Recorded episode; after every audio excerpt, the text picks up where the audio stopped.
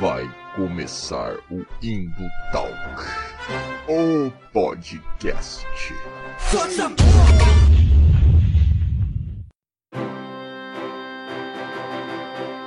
E fala galera das Interwebs, arroba Valdir aqui novamente. Hoje vamos aqui começar um Indo Talk para falar de educação, é isso mesmo. Vamos falar sobre leitura, livros, ensino médio, coisas legais, coisas apetitosas, né? Vamos falar aí sobre a importância de ler obras clássicas no ensino médio para a construção do nosso senso crítico, né?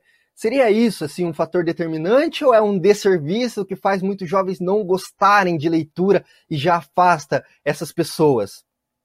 É, é, é, isso, né? Esse é um tema bem difícil, assim, bem complicado de, de trabalhar, assim, por isso que eu não não posso, né? A minha educação é, foi meio problematizada aqui, então eu não posso opinar muito bem sobre isso, por isso eu trouxe convidados aqui, né? E eu vou chamá-los agora. Olá, professor, olá, Suzana.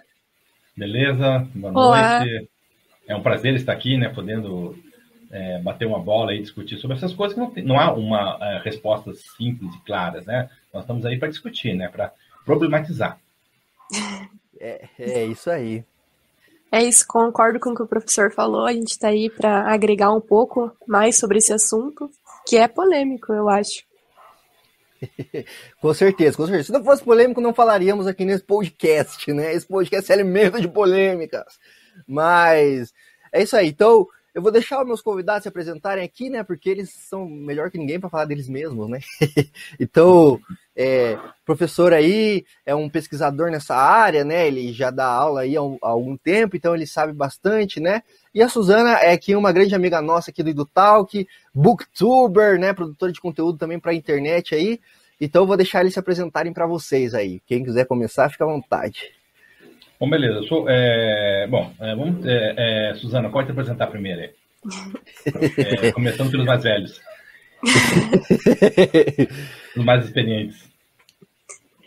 Eu sou a Suzana, eu tenho um Instagram chamado Leitora Perdida e o ano passado eu comecei também com um canal é, Leitora Perdida, no qual eu falo sobre livros, séries e filmes.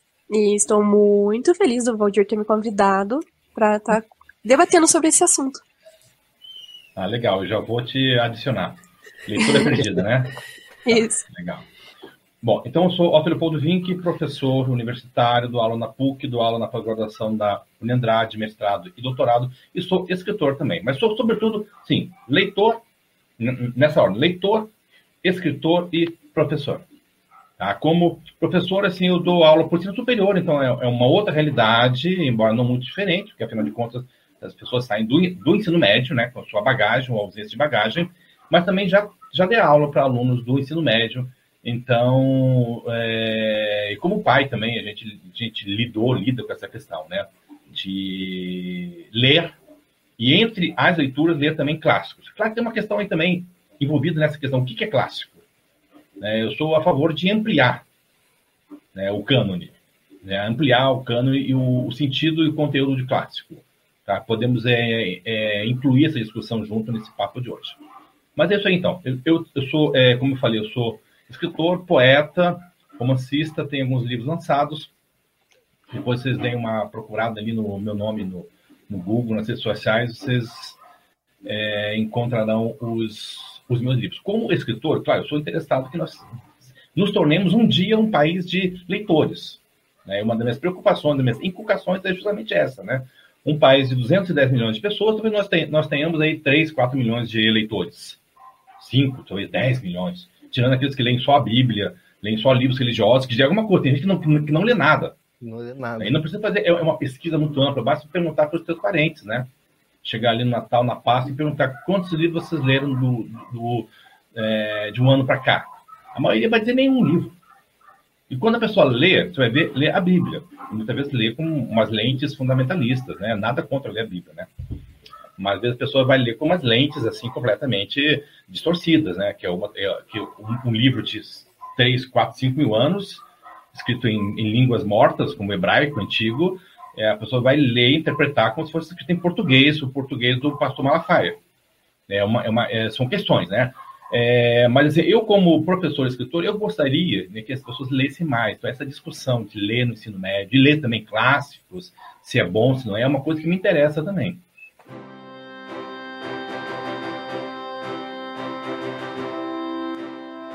Legal. Eu vou então, antes de introduzir, né, primeiro agradecer meus convidados aqui, né, que cederam o tempo deles aí, né, para esse humilde podcast. É, e já aproveitar e fazer os meus merchans, então, né? Suzana fez o dela, o professor fez o dele ali, eu vou fazer os meus também, né? A gente tem um site, né, indutalks.com.br, onde a gente posta vários artigos de opinião, assim, linkando cultura pop, filosofia, reflexões mais críticas, assim, né? De também não, não só ler o livro ali e falar, ah, que legal, mas refletir sobre essa obra, essa série que a gente consumiu também, né? Como é que ela reflete a sociedade, né? Como que a gente pode se portar a partir disso que a gente consumiu também, né? Porque a cultura pop também tem muito mais, né, do que, do que só esse, esse consumo passivo, né?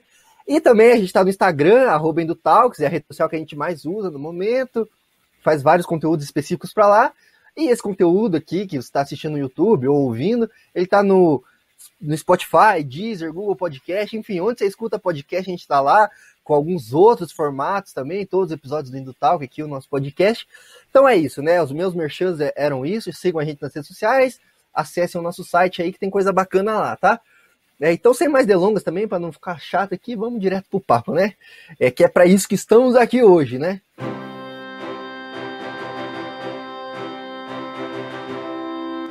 É, só vou fazer uma introdução aqui antes da gente começar para valer esse bate-papo aqui. Por que, que a gente chegou nesse assunto de ler clássicos no ensino médio, né? Essa aqui o professor vai estar testemunha nossa aqui, mas não é uma discussão que começou ontem, né? É uma discussão que já vem de tempos, assim. Eu já me formei no ensino médio, estou quase me formando na graduação aí, e não, o papo é o mesmo sempre, né? Ler clássicos no ensino médio, por quê? Porque é importante e tal. Mas mas é, essa polêmica chegou aí a um novo capítulo no começo desse ano, mais especificamente em janeiro, quando o, o youtuber Felipe Neto, né, deu vozes a esse debate aí, ele veio a público na sua conta de Twitter falar que, eu vou citar literalmente as palavras dele aqui, tá, para não também não não é, não ser também correr risco de errar aqui, né? Abre aspas, forçar adolescentes a lerem romantismo e realismo brasileiro é um desserviço das escolas para a literatura. Álvares de Azevedo e Machado de Assis, aqui um caps lock, tá? Não são para adolescentes. Tá, falei um pouquinho mais alto porque era caps lock. E forçar isso gera jovens que acham literatura um saco. Fecha aspas, né? Mas isso abriu um outro, um outro espaço, repercutiu muito nas redes e esse debate voltou à tona e ganhou mais um, colocou mais linha na fogueira, né? Afinal de contas, né? É importante ler esses clássicos ou como o Felipe Neto colocou que eles não são para adolescentes e cobrar eles no Enem, no vestibular e forçar eles a ler no ensino médio é, é um desserviço mesmo, né? Só vai gerar jovem que acha um saco ler e nunca mais vai ler, né? Porque o professor colocou ali que a gente não é uma, uma, uma sociedade de leitores ainda, infelizmente, aqui no Brasil, né? E muita gente não só não lê, como acha um saco ler, né? Será que talvez isso seja um, um, uma das causas, né? E aí eu já jogo a bola para os debatedores. Mas na opinião de vocês, assim, professor e Suzana, vocês acham que é importante ler esses clássicos no ensino médio ou ele, que o Felipe Neto colocou, é um de serviço mesmo? É, então, esse ano eu tive uma experiência bem interessante. Quando eu estava no ensino médio, eu li o Cortiço. E na época, eu li, tipo, uma versão que era resumida e que no colégio tinha grandes escalas desses livros. E a professora fazia com que a gente é, se separasse em grupos e lesse em voz alta. Porém, era um livro pequenininho, né? Versão resumida, e a gente conseguiu ler esse livro em aula. Aí, esse ano, eu fiz a experiência de reler esse livro. E acabei vendo que a versão que eles deram era bem mais fácil de ser lida do que eu li. Porque eu achei a leitura do Cortiço bem difícil de fazer. Bem. É, com palavras muito difíceis de, de ler, em que eu tinha que ficar parando para procurar o significado. Algumas até conseguia levar em diante, outras não. Aí eu gostei de ler o Cortiço porque me trazia a lembrança do ensino médio, de fazer essa roda de leitura com os amigos. Porém, eu já não acho que foi um livro legal de ter lido no ensino médio. Porque, como leitora, eu comecei a ler clássico tem uns dois anos. Então, eu tô com 24, eu comecei a ler com 22. E eu, por, por que, que eu comecei a ler mais tarde? Porque eu, tinha, eu tive essa experiência ruim lá no ensino médio. Então, eu criei um certo preconceito com isso. Mas hoje, ainda bem que eu mudei esse pensamento e já li outros clássicos. Mas, na minha opinião, eu acho que não deveria é, ter é, clássico no ensino médio, porque faz com que é, fez com que eu tivesse esse preconceito. Claro, eu sempre fui leitora, então sempre fui continuei a ler. Mas se eu não tivesse é, se eu já não fosse leitora, talvez eu não teria nenhum interesse pela literatura por causa desses livros. É, bom, é, Suzana, é, é, legal pelo, pelo seu depoimento, é sempre bom a gente estar tá ali acompanhando. É, é, mais ou menos aquilo que você fala, aquilo que é que eu escuto, né? Que eu tenho é uma disciplina que eu ministro, que é justamente sobre letramento literário, assim, como apresentar a leitura literária, né? Que é uma coisa você ler, digamos assim, é, artigos, ler jornal, ler blogs, ler sites, ler redes sociais. Outra coisa é ler livros literários, né? É uma outra competência que é adquirida, leva um tempo e tudo, né? Você tem que é, introduzir a um outro universo, um vocabulário, um contexto histórico social, no caso é do, é do curtiço, né? Contexto social, uma linguagem, embora seja o mesmo português do Brasil, já é de mais de 100 anos atrás. E isso você teve dificuldade com o, o Aloysio Azevedo, você teria muito mais com o Machado de Assis, que, o, o José de Alencar, que tem mais, linguagens mais arcaicas, né? Bom, mas aí eu acho que se insere em várias questões, né? E tem que inserir a, a, a discussão da leitura de clássico no ensino médio dentro da, da, questão da leitura de obras literárias no ensino médio. Eu penso o seguinte: é, a nossa escola, como nós já estávamos falando aqui antes de, de, começar a gravação, né? É, a escola no Brasil ela é muito assim, é, sofre de carência de investimentos, de motivação. Você vê pela uh, pela, até o estado físico das escolas públicas, né? Pichadas, vidro quebrado, carteira quebrada, sem papel higiênico, ou seja, é, é um sinal do descaso dos governos e aí descaso da sociedade em relação à educação. É mais um, um, um galpão para segurar adolescentes no período que eles estão ali com os, os hormônios mais, é, mais fervendo. Porque chegou aos 18 anos, solta ele nas fábricas, nos mercados, nas empresas de telemarketing, mais domesticados. Mais é, domesticados, isso, né? Só, se eu puder fazer um parênteses, professor, desculpa te cortar, mas na minha linha mais Foucaultiana, assim, também eu, eu, entendo que é um pouco disso, assim, né? Tipo, a, a escola é esse grande galpão, assim, para domesticar o adolescente, sim, né? Sim. Falar, ó, na sociedade você tem que agir assim, pensar assim e já era, entendeu? E até do ponto de vista da arquitetura, né, você vê que escolas, hospitais e manicômios têm o mesmo formato. Né, tem, e tem a mesma função é, na sociedade é, capitalista moderna, né, de é, transformar é, é, corpos assim vivos em corpos dóceis, para usar a linguagem Ainda mais... do Foucault. O... Ainda mais do adolescente, que é muito vivo, né? É, Sim. Então, imagina assim, é, é, é, é você pega uma criança de seis anos, uma ponta, tá? Ali, plena criatividade, inventividade, tal, né? Essa criança vai ficando adolescente, o desejo de conhecer o mundo, tal. Aí chega lá com 18 anos, né? Para 80% do mercado de trabalho dessa, no Brasil a, a, atual é fazer entrega de comida por, é, por aplicativo para a qual não precisa fazer conta, não precisa saber de física quântica, não precisa ler a Luiz Azevedo, basta é, pilotar uma moto, uma bicicleta e saber entregar rápido, né? E agradecer a Deus porque tem um, um, um patrão que tá te dá essa chance de esse trabalho semi-escravo e não morrer de fome. Né? Então, para essa pessoa, né, não há, ou seja, o, a escola foi simplesmente um instrumento de para domesticá-lo. Acordar cedo, bater ponto, cumprir horário, dizer amém, dizer bom dia, boa tarde, sim senhor, não senhor. Né? É, o, o Louis Althusser, né, um contemporâneo e conterrâneo do, do, é, do Foucault, num, num, livro interessante, que é Aparelhos Ideológicos é, do Estado, diz assim, na Idade Média, o aparelho ideológico principal era a igreja, eram as igrejas.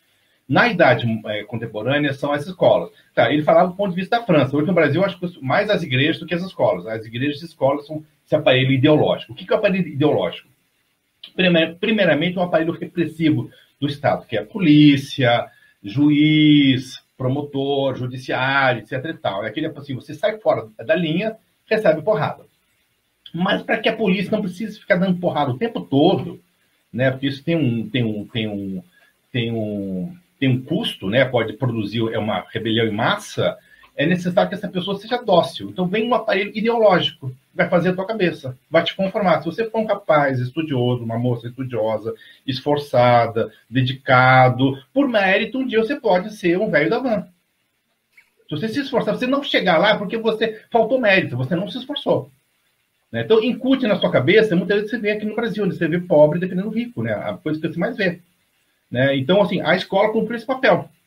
Mas eu vejo o seguinte: dentro dessa função da escola, pode ter coisas subversivas. De repente, o encontro com um determinado livro, com Álvares de Azevedo, por exemplo, eu acho que nesse ponto o Felipe Neto pisou na bola. Isso achar de pode ser meio chato. O Álvares de Azevedo era um adolescente, o cara morreu com 21 anos incompleto, e a, cabeça dele era, era de adolescente, mórbido, melancólico, depressivo, emo, gótico, né? Eu acho que um adolescente de 16 anos, depressivo, se conhecer o Álvares de Azevedo, se for apresentado devidamente, vai achar o cara o máximo. Né? É, é, Contos da Taverna, né? Mor, mor, uh, loucura. Um livro desse é censurado hoje. Né? De repente, ele pode ser apresentado, pode descobrir que a literatura, mesmo chamada clássica, pode apresentar leituras subversivas. Mas aí tem uma questão, o que acontece geralmente no, no ensino médio. Se lê muito pouco, se lê mal, se ensina mal, né, é, é, é entregue, enfiado um livro, assim, ó, leia, faça uma ficha. Ah, então, ó, esse livro é um clássico, vai cair no vestibular. Você tem que. É, e, não explica o que, que é clássico e por que, que é clássico. Apenas vai cair no vestibular. É, lembrando que pouquíssimas pessoas, né, pouquíssimos jovens vão para o ensino superior. Para, para a maioria, não tem interesses, né, porque não vou fazer vestibular, nem tenho possibilidade de fazer é, faculdade, né? É, então, mas chega assim, se lê muito pouco, se lê mal, aí chega lá no terceiro ano, aí se enfia um monte de clássicos sem que você tenha sido preparado, o teu vocabulário não foi ampliado. Você não tem um vocabulário maior do que 300, 500 palavras. Para você pedir uma pizza, para você conversar com um amigo, para você usar as redes sociais, basta 300, 500 palavras. Agora, para ter uma visão de mundo, para compreender a complexidade do mundo, você vai precisar de mil, duas mil, três mil palavras. E somente a leitura de livros, não apenas literário, mas também, sobretudo, literários, pode ampliar esse vocabulário.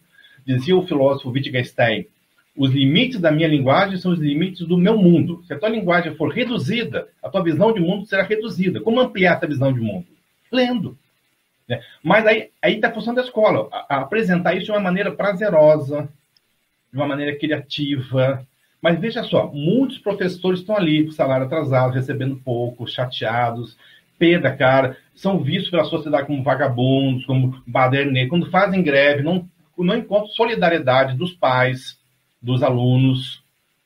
Né? É, então, esse, esse professor já está desmotivado, está dando aula para uma sala ali de 45, 50 alunos, janelas quebradas, aquele frio, aquele calor. É, que motivação que ele tem? Né? Ele precisa ter muito idealismo, muita vontade, e não se pode pedir que o professor seja idealista, né? ele tem que receber um salário digno e fazer o seu serviço digno. Não vai chegar assim para o cara ali que está ali na, na, na faca da Forte e falar assim, seja idealista, pense na industrialização do Brasil e trabalhe recebendo salário de fome. Não dá para falar, ele tem que pagar um salário que ele que lhe dê as condições mínimas, básicas para poder fazer aquele trabalho. E dar as condições também de conhecimento, técnica e tudo, né? Não dá para falar para um professor ali, né? e às vezes tem ali 40, 60 horas de aulas semanais, manhã, tarde e noite, depois volta para casa e tem trocentas provas e trabalhos para corrigir, e ao mesmo tempo tem que estar tá atualizado, tem que estar tá lendo. É, então, é uma série de problemas que começam assim: o baixo salário, a baixa valorização social de um professor. Por exemplo, né, eu, eu já vi o seguinte caso, né? É, um professor foi com a família antes da pandemia, né, jantar numa, num restaurante e tal. E, de repente, tinha uma, a, a família de um aluno oriental, asiático, estava ali no, no mesmo restaurante. E, de repente, vieram, veio o aluno e os pais fizeram uma saudação, uma reverência ao professor. Porque na China, no Oriente, o professor é uma pessoa sábia, uma pessoa valorizada. Aqui, o professor recebe bala de borracha.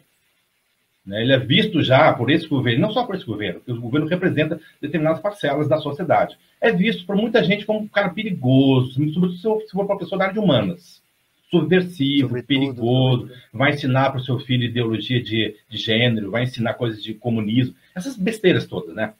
É, aí tu já é visto como prevenção, tá? Um, qualquer livro literário problematiza a sociedade. O, o Curtiço problematiza o racismo. Existia naquela época, existe hoje da mesma maneira. Né?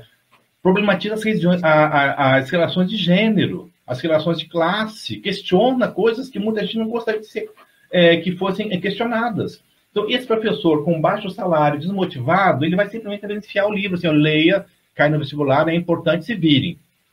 É, e aí, às vezes, dá uma ficha de, de, leitura, o aluno não interpreta a maneira que o professor quer que seja interpretado, aí dá 7, dá 5, dá 4, dá 3, dá 0.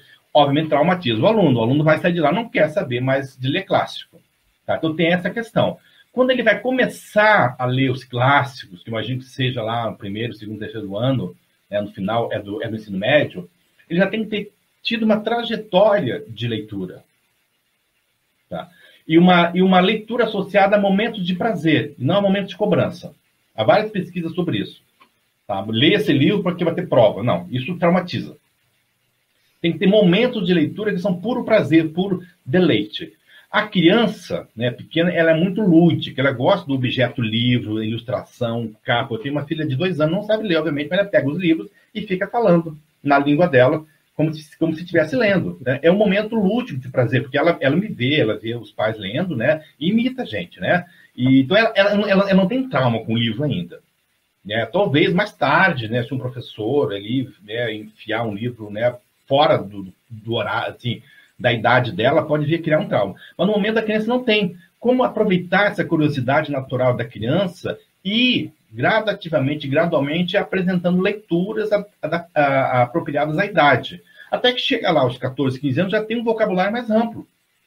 Aí mesmo que vai ler um a Luísa Azevedo e não conheça todas as palavras, já não serão tantas palavras que ela, que ela terá que consultar o, o dicionário. E tem o seguinte também, todo texto tem que ser apresentado com um contexto. Essa é a função do professor. Ó, a Luísa Azevedo, romancista, autor de tais livros, no momento do realismo, naturalismo, a campanha da, da abolição. Então, explica todo o contexto, o começo dos cortiços no Rio, as favelas, os cortiços, o, a favelização, a questão do racismo, a questão do machismo, questão de uma série de, de, é, é, de teorias sociais que estavam na cabeça do Aloysio algumas teorias preconceituosas, muitas vezes, né? Aquela ideia de que o europeu ele se enfraquece sob o, o, o sol, o calor é dos trópicos. Né? Ele chega lá cheio de vontade e vem para o Brasil, para os trópicos, e vira um malandro.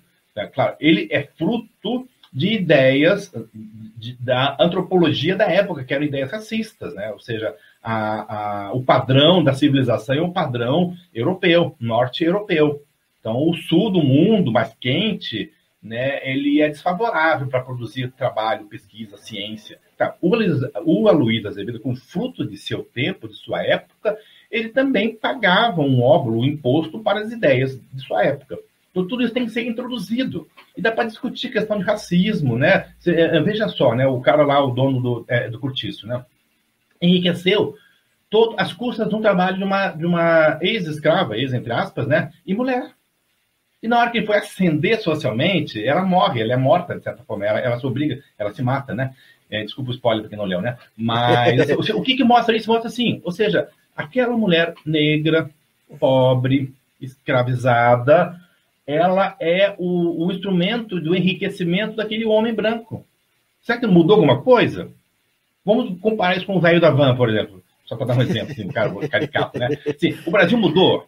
As coisas continuam uh, como que é, é na sua casa, na sua família, tal. Pô, claro, é, é, é tipo de discussões que muita gente não quer que, se, que sejam feitas. Fascinante. Você tem que rezar, tem que orar, tem que dizimar para ser abençoado e ser próspero, não é discutir essas coisas. Não, tem muita gente que não quer essas discussões.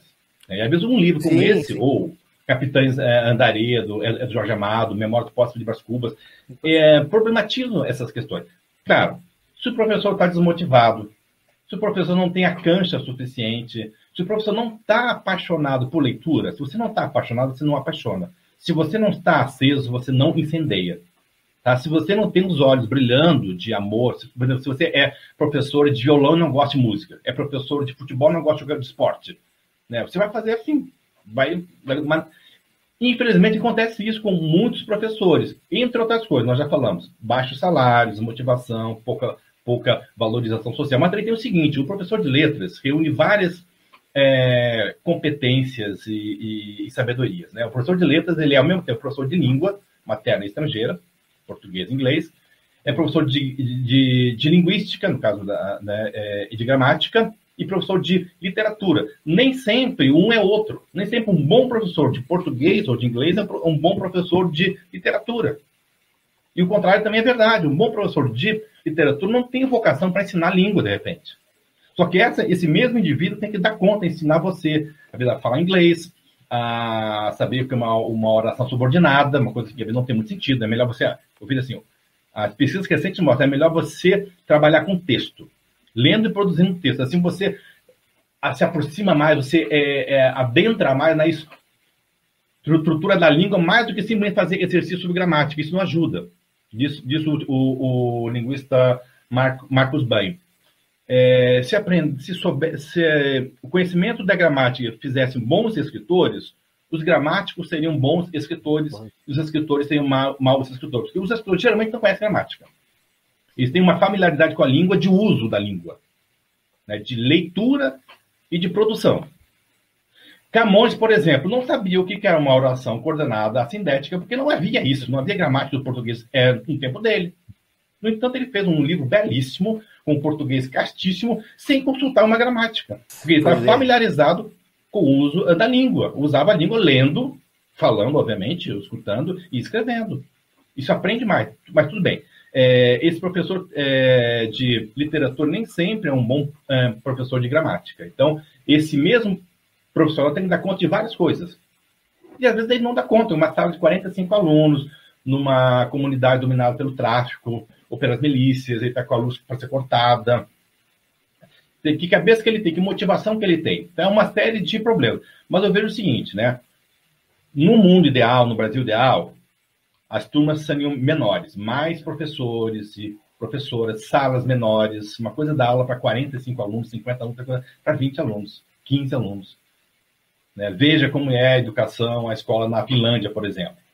Não tem salas abarrotadas de gente. É, no mundo ideal, não, um garoto é... com 15 anos já tem um, um, vocabulário amplo, já pode ler Machado de Assis, se curte Machado de Assis, só que nós ainda não estamos nesse mundial, nós temos que discutir, então, nas condições dadas do Brasil hoje.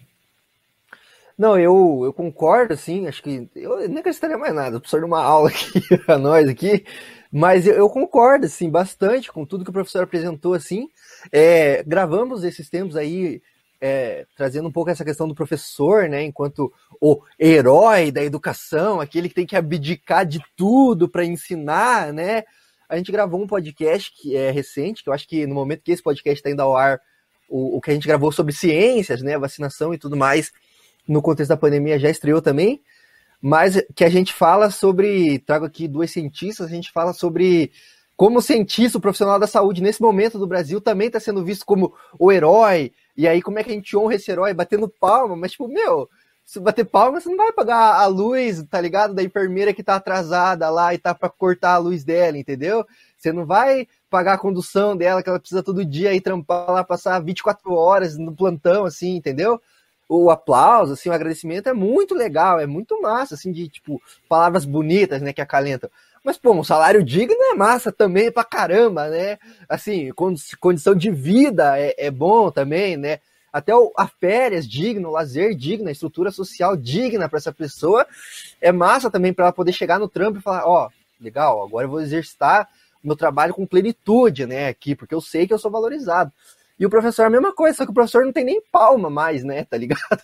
O professor tem isso que você falou. Eu lembro, tava lá no, aqui no Paraná, aqui em Curitiba, 30 de, de março, 30 de maio, 30 de abril, agora esqueci a data, sou horrível com data. Mas quando o governo tava atacando bomba em professor que tava fazendo greve por salário digno, entendeu? Parecia cenário de guerra mesmo, tá ligado? Helicóptero voando em cima de professor como se fosse terrorista, atacando bomba de fumaça, polícia militar aqui arrastando professor, pesquisador, estudante, porque estavam cobrando salário digno, estavam cobrando que é, Beto Rich e companhia não roubasse a previdência deles, entendeu? Tipo, olha que absurdo, tá ligado? E aí esse mesmo professor vai chegar na sala de aula e vai falar, pô, cara, a biblioteca aqui tá caindo aos pedaços, como é que eu vou cobrar os caras aí ler Quando Machado tem, né? Quando tem, né? Quando tem. Muitas escolas não têm bibliotecas, né? Mas eu, eu também, eu, eu gosto muito desse velhinho aqui, o Paulo Freire, porque eu acho que ele dá a letra pra gente também um pouco assim, que eu passei algumas experiências parecidas com o que a Suzana comentou aqui também, de tipo, pô, ler um livro chatão, assim, na escola, o professor não apresenta, não dá esse contexto. Curtiço, eu li o Curtiço também na escola, né, que a Suzana trouxe aí.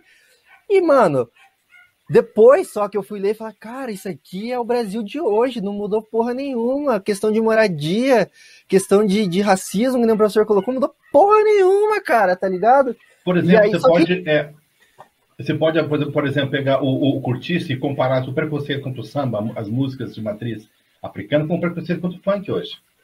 A Rita Baiana Sim. ia ser uma funkeira hoje, pode associar essas coisas. Trazer aquela discussão que está lá atrás, trazer para uma discussão contemporânea. Sim, sim. Mas eu também acho, concordo aí com o professor Cassuzan, que vocês falaram assim, que daí, tipo, mas é que o adolescente, ele também, que nem o professor colocou, né, do, do Wittgenstein, ele não tem esse arcabouço teórico para entender o, o Machado de Assis, né, o Curtiço, assim, porque ele, tipo, ele não foi apresentado a isso, entendeu? Tá ligado? Não dá pra você querer também, tipo, ah, eu vou cair aqui agora na música clássica. Nunca escutei nada de música, vou cair aqui na, na música erudita, tá ligado? Pô, não vou entender nada, vou achar um porre, um monte de som misturado e tal, tá ligado? Mas. sonolenta, né?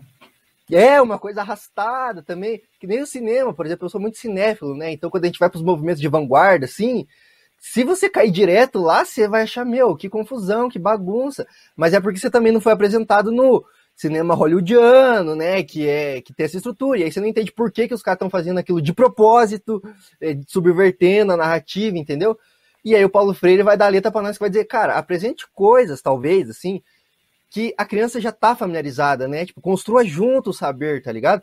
Eu acho, assim, na minha visão, que esse é o caminho. Então, por exemplo, Suzana comentou aí de tipo, ah, sempre gostou de ler. Eu também gostava de ler bastante. Eu lia coisas mais da ficção, assim, né? Então, eu li ali um Harry Potter, tá ligado? Eu lia um, um até um Senhor dos Anéis, já é mais difícil um pouquinho, né? Mas li ali, no final do ensino fundamental também. E aí isso foi, tipo, me amadurecendo enquanto leitor, entendeu? Para eu, tipo, poder consumir depois coisas que eram mais punk, assim, né? Mas que nem o professor colocou também, assim, Pô, a gente vai ler a Bíblia, cara. A Bíblia, por mais que esteja revista várias vezes, cara, tem umas palavras que tipo, você não sabe o que significa, entendeu? Num, escrita num termo muito difícil. Regozijai-vos, pois, no Senhor, tá ligado? o que, que é isso, cara? Tá ligado? Mas eu acho que, se pá, esse é o caminho, assim, né? Tipo, começar, que o professor colocou aí, é, apresentando sei lá, eu gosto muito de história em quadrinho também, por exemplo, ele tem o Watchmen ali, né, que é uma literatura fantástica, né, mas tem outras mais palatáveis para criança também. Mas começar com uma quadrinho para criança ali já no ensino fundamental, talvez, né, começar com uma parada mais assim, né. Eu quero fazer uma observação. É, professor, eu gostei muito da sua visão. Eu gostei muito, assim, de ver essa visão de professor. E hoje eu entendo o que você quis, né? Agora entendo o que você quis dizer do professor não ter motivação. Aí, hoje eu estava assistindo vários vídeos na internet que falam sobre esse movimento agora aí da geração Z, é milênio, não sei o quê. Aí eu tava pensando, né? Hoje essa geração aí do TikTok. É. Um professor talvez poderia é, incentivar é, a leitura por meio do TikTok. Mas como que vai fazer sendo que não tem uma motivação financeira? Não tem uma outras estruturas, né? Porque essa geração hoje está muito ligada na internet. E, e, talvez o professor teria que ter outras ideias para conseguir né, introduzir esses clássicos para essa nova geração, né? Mas como? Me diz como. É, é aí teria o seguinte, né? É, transformar a internet em aliada. E a internet é um bom instrumento, né? Sim. De divulgação de livros, né? Grupos de leitura, uhum. é, booktubers, né? Pessoas que né, usam os canais para falar de, de, livros. Alguns falam de clássicos, falam de novidades. Tem canais para todos os gostos e todos os tipos. Isso é algo super interessante. É né? mesmo? Eu, eu, eu, tenho visto muita gente que de repente se tornou ou está se tornando uh, leitor motivado por canais ou antigamente por blogs. Antigamente isso não faz muito tempo, não, mas assim, já é antigamente é, por blogs, sites, hoje em dia por é, é, páginas do Instagram, mas sobretudo o uh, uh, YouTube, né? Uh, faz desafios, né? vamos ler tantos livros, vamos ler é, é, tais livros ou livros de tais categorias este ano. Então, ao longo do ano, em comunidade, ó, eu já estou a ter que ler dois livros de, de, ficção científica. Quais livros vocês estão lendo? A ler livro de uma língua que você nunca leu, ou uma tradução de uma língua, romeno, por exemplo. Que livro vocês estão escolhendo? É, ler uma distopia. Que distopia? Então, e eu vejo pessoas motivadas. E também o seguinte, né? É, o livro no Brasil não tem um, um, valor simbólico, ou seja, você sai na rua com um livro embaixo do braço, você não é valorizado socialmente por ter um livro, um livro embaixo do braço. Sai com um iPhone de 5 mil reais, olha, o cara é rico, tal, não sei o quê. sai com um carro tal, sai com um Rolex. Mas o livro no Brasil não tem, um, não, não, não, agrega um valor simbólico, como, por exemplo, em, em determinados países, onde a leitura é, é valorizada, você sai com um bolanho debaixo do braço. Ó, aquele cara culto ali, ó. O cara tá lendo, o cara o, o, escritor chileno foda, aí passa a ser uma espécie de ícone, né? Olha, que, que, legal esse livro, né? Não há no Brasil isso, mas nós temos que criar essa, essa cultura de que ler é bom de, e que ler coisas difíceis, que nem, por exemplo, você está jogando videogame e, e, e, passa de várias fases, né? O prazer de vencer obstáculos, né? A leitura também deve ser assim, por exemplo, ano passado, ano passado, é, ano passado, é, eu trabalhei é, a Divina Comédia, claro, foi no, no, ensino superior, mas é bom lembrar, quem está no ensino superior tá, estava um ou dois anos atrás no ensino médio. Tá? E, e Divina Comédia é super difícil, gente, no sentido que é poesia, é em versos, né, e poesia é intraduzível. Então, nós trabalhamos com uma versão assim, em italiano, né, italiano medieval, e, e, e português, mas traduzido em versos. E a ideia era o seguinte, né, era ler junto. Tá? Foi online, né? Então a gente lia e comentava. Então, teve pessoas que ficaram gratas, né? tiveram momentos de epifania. Pessoas que nunca iriam livres, por livres, por vontade de pegar a Divina Comédia ler em casa. Mas se alguém te pega na mão, te põe na roda, senta com você, e não assim, não é ler para você, ler com você. Ler junto com você, é disposto a partilhar o que sabe e a aprender também o que não sabe. Porque, por exemplo, se, eu, professor, branco, é, homem, vou ler uh, o Curtis, com uma galera jovem, preta, é, da periferia, tem coisas que eu vou aprender.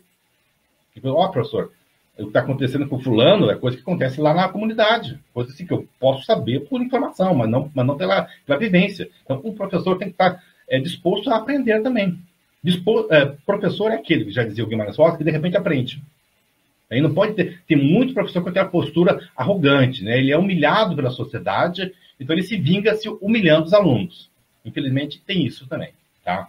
É, ah, você é burro, você não sei o quê. Então ele tem que ter a postura uh, humilde de, de, aprender também. Eu aprendo muito com, com, é, com meus alunos, por exemplo, literatura mais contemporânea, fanfic, é, ficção é, é, especulativa, fantasia, né, que não é o meu gênero de leitura tradicional, eu aprendo com os meus alunos e humildemente falo, não sei, vamos aprender juntos. Às vezes eu tenho que orientar um TCC, sobre determinados livros que não têm uma familiaridade. Então, vamos aprender juntos. A leitura tem que ser um momento de prazer, um momento lúdico, de prazer. Tá.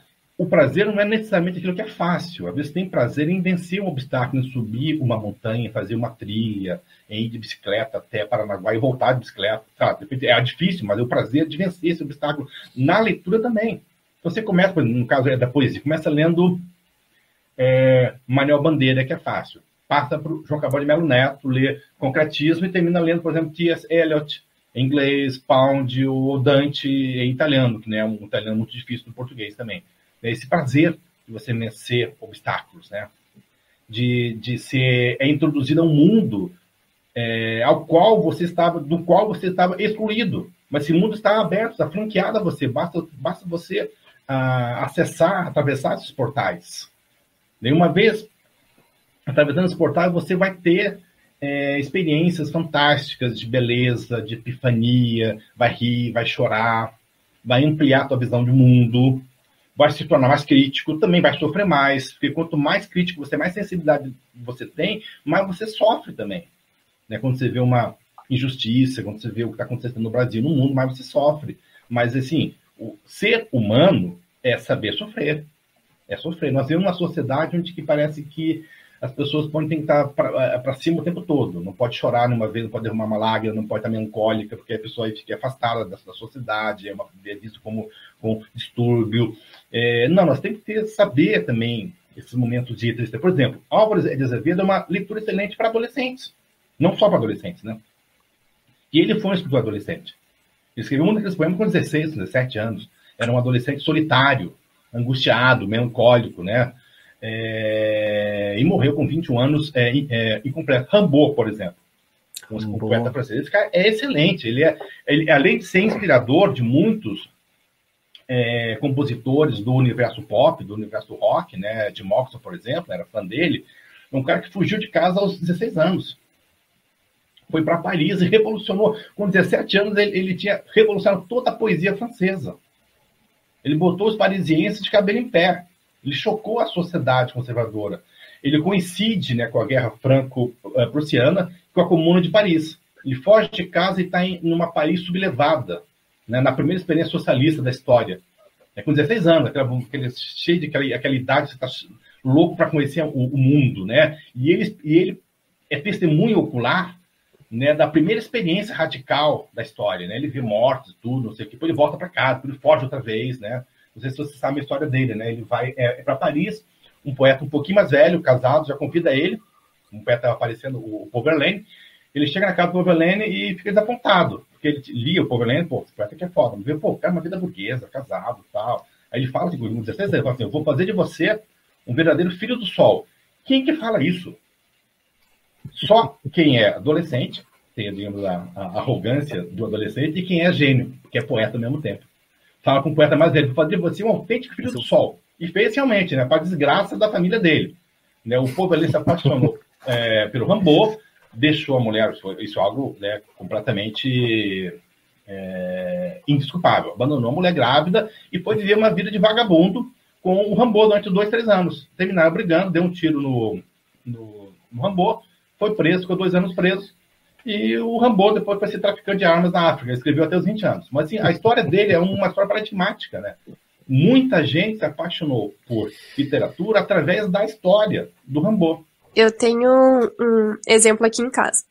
Eu sempre fui leitora e eu estou há oito anos junto com o Geralt e a gente sempre tinha uma briga constante. Que eu leio fantasia, distopia, toda essa parte de ficção e ele só lê livro de autoajuda, de desenvolvimento pessoal. Né? Que ele, ele não gosta que eu falo autoajuda, é desenvolvimento pessoal.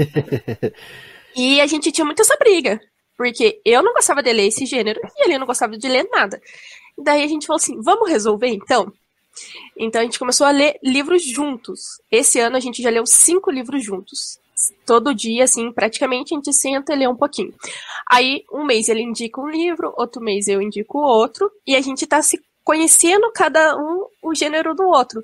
E tá sendo uma coisa muito legal, porque a gente, além de ter alguém para conversar, que é difícil, né, encontrar alguém para conversar sobre livros. Uhum. É, ele tá conhecendo um pouquinho por que, que eu gosto de, do, daquele certo gênero e eu tô conhecendo o, o dele também. E também outra coisa que o professor falou sobre é, você sair na rua e ninguém é, te dá importância por causa do livro, é engraçado quando uma pessoa pergunta, ah, quantos livros você leu esse ano? Aí você comenta, ah, só nesse mês eu li dois, três livros. Como assim você leu dois, três livros? Como você tem tempo? Como que você vai... Sendo que, né, não é muita coisa ler dois, três livros, porque se você parar um pouquinho do seu dia, uma meia horinha, e ler um pouquinho, no final do ano você vai ter lido bastante livros. Então eu acho engraçado você conversar e as pessoas sempre vão estar com aquela cara de espanto, assim, nossa, você lê muito, nossa. Mas não, é só a questão de criar o hábito, né? É, o, cara, o cara que lê no Brasil, ele é sempre um, é, um ET. Uhum. É na tua casa, esse livro, você, você leu tudo isso aí já? Uhum. É, Nossa, né, é isso né? mesmo. Aí eu falo assim, 80% eu li. Eu não li tudo, porque é sempre bom encontrar um livro assim que eu não li e ah, vou ler agora, porque às vezes o livro e você não estão na mesma hora, assim, sabe? Uhum. Tem que ter um momento. Se você for ler Guerra e Paz com 15 anos, você não vai curtir. Esse livro você tem que ler com 23 anos, 30 anos, 35, né? Porque às vezes precisa aquela bagagem, não só de conhecimento, mas mais bagagem vivencial né? Saber o que, é uma dor, de uma separação, de uma angústia, para você poder entender, digamos, uma Bovary, por exemplo, outros livros, né? Então, tem a, tem a sua hora. Porque é legal você encontrar, assim, tem livro que eu, é, eu não li, então eu tô, mas 80% eu já li. Eu sou daqueles caras que gastam, gasta dinheiro com livro, mais do que é, é seria razoável, né? Uhum. E tem que me controlar realmente, né? para não é. comprar mais livros do é. que eu posso ler em três vidas. Sei como é. É, a, e vivo é, angustiar com o seguinte, né? Porque, por exemplo, é, é, possível ler um livro por dia, mas nunca você vai conseguir ter uma vida que você possa ler um livro, é, tenha livro, tenha um, um, um dia livre para ler um livro por dia. Então, é. a média de você ser com uma disciplina, ter uma vida assim com certos privilégios, né? Por exemplo, não precisa trabalhar 12, 14 horas por dia, morar trocentos quilômetros longe, trabalhar trocentos quilômetros longe de casa, aí você chega em casa 10 da noite, tem que fazer comida para os filhos no dia uhum. seguinte. Claro, tem que ter certos privilégios, certo tempo disponível, tá? É, então, uma pessoa que gosta desses privilégios num país como o Brasil, pode, de repente, ler dois a três livros por semana. Mas se você fizer o cálculo, tá? Quanto você vai ler por ano? Você vai ler, sei lá, uns 60, 70 livros por ano. Então, em 10 anos, dá 700 livros. Então, em 20 anos, amigo, ou seja, você vai morrer sem ler a maioria dos livros bons que existem no mundo. E à medida que o tempo vai passando, você vai ficando angustiado, né? Porque tem muita coisa boa para ler e você não vai ter tempo para ler. Isso é verdade. Inclusive, obrigado aí, professor, por aumentar minha neura aí, que eu tinha essa neura aí de que vou morrer, não vou ler tudo que eu quero ler. Né, não, é, o Borges dizia, também... né, ele, ele, imaginava o paraíso como uma biblioteca, né? Como uma biblioteca. É a eternidade inteira você lê tudo aquilo que você não tem o tempo para ler. Sim. Nossa, é, seria top, meu. Eu penso isso com um filme também. Tem muito filme que, é... que, não vai dar tempo dele. De é, filme, também. discos, tudo. Hoje você, hoje você tem acesso, né? Às coisas que não tinha 30 anos atrás. Sim. Né? Mas, hoje, mas o tempo é o mesmo, talvez até menos, porque, né, devido à facilidade de acesso, você tem menos tempo. É, A impressão que é, na dá, internet, é... obviamente, diminui o seu tempo né, para ler. Mas nós temos acesso. Mas o tempo que uma pessoa tem hoje é o mesmo tempo que uma pessoa tinha 40 anos atrás. É, como um cidadão medieval tinha, no tempo que os livros eram só manuscritos. Para ler um, um, digamos, uma Odisseia, você tinha que ter acesso a uma versão manuscrita, né, escrita à mão. Ou seja, só no mosteiro que você tinha acesso àquilo lá se uma pessoa culta em 1300 sabia que houve um livro chamado Odisseia, mas ele não tinha acesso a esse livro. Só se ele fosse um nobre, muito rico, um monge, né? Mas não se tinha acesso. Hoje se tem acesso a tudo, quase, praticamente, né? E, mas, mas o tempo é o mesmo. A questão hoje é disciplinar o tempo, né? Sim.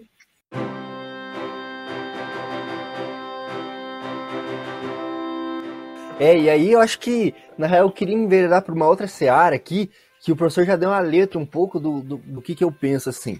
Porque essa tradição de, tipo, livro é, é, específico para uma classe, por exemplo, nos mosteiros da, da Idade Média, né? Quem lia, primeiro que quem era alfabetizado já ou era muito rico ou tinha algum cargo na igreja, né? Assim, importante, assim, né? Clérigo é ler. ler.